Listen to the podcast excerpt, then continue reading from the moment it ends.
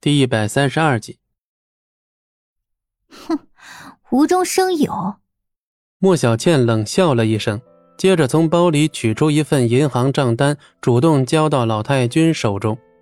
奶奶，真是不查不知道，他还真是奢侈呢。老太君接过账单一看，脸色不禁变得更加难看了。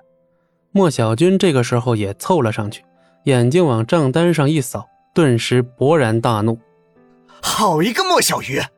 我们所有人都勒紧裤腰带过日子，你倒好，过得这么潇洒，真当公司的钱是大风刮来的呀？”哼，奶奶前脚给了你点权利，你后脚就开始中饱私囊，这才几天啊！就挪用了这么多公款。要是莫氏集团真交到你手里，那我们全家都得喝西北风去了。我从来没有动过公司账目上的钱，奶奶，你要相信我。还在嘴硬？那你的银行账单是怎么一回事啊？要不是我让阿浩托人帮忙把你的账单调出来，我们全家都还被你蒙在鼓里呢。我还以为是我今天做的饭菜不好吃呢，居然剩了这么多。就在这时，一道熟悉的声音传了进来。戚不义笑着走进来，丝毫不把自己当外人。这里是我莫氏集团的财务室，你有什么资格进来？哎，他来的正好。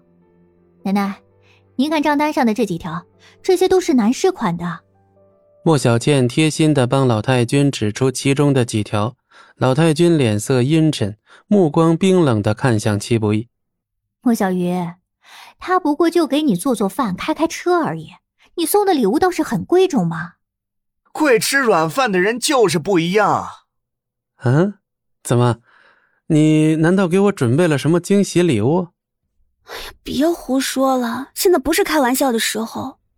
没等戚不义说话呢，秦淑兰上来就重重的给了戚不义一个耳光。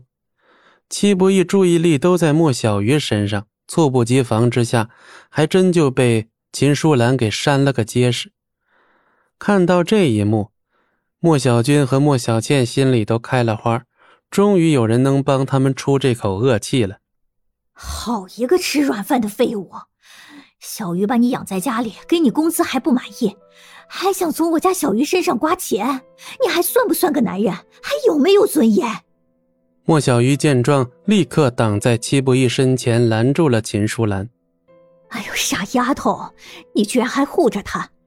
像他这种厚颜无耻的吸血鬼，就该趁早赶出去，否则你会被他害死的。”秦淑兰有意把责任往戚不义身上推，戚不义平白无故挨了一巴掌，又挨了一顿骂，换做别人早就爆发了，但戚不义却是神色如常的摸了摸脸，小鱼。我知道你这些天很累，花点钱倒是没什么，这点钱我们墨家还承受得起。但是你不能为了一己私欲从公司的账目上划钱，这叫中饱私囊。莫小鱼心里藏着一万个委屈，这些天他起早贪黑的加班加点，到最后居然还被人家诬陷挪用公款。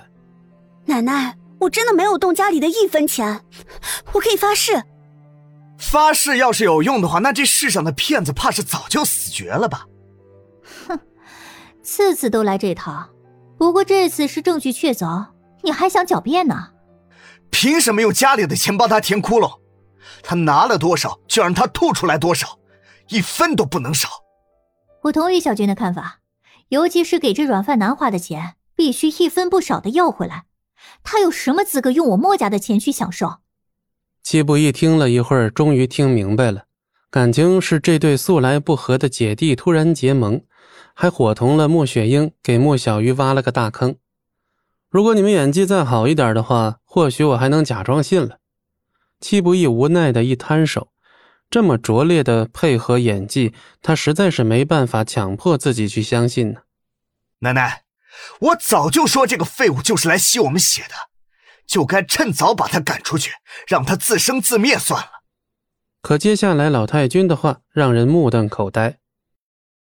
本集播讲完毕，感谢您的收听，我们精彩继续。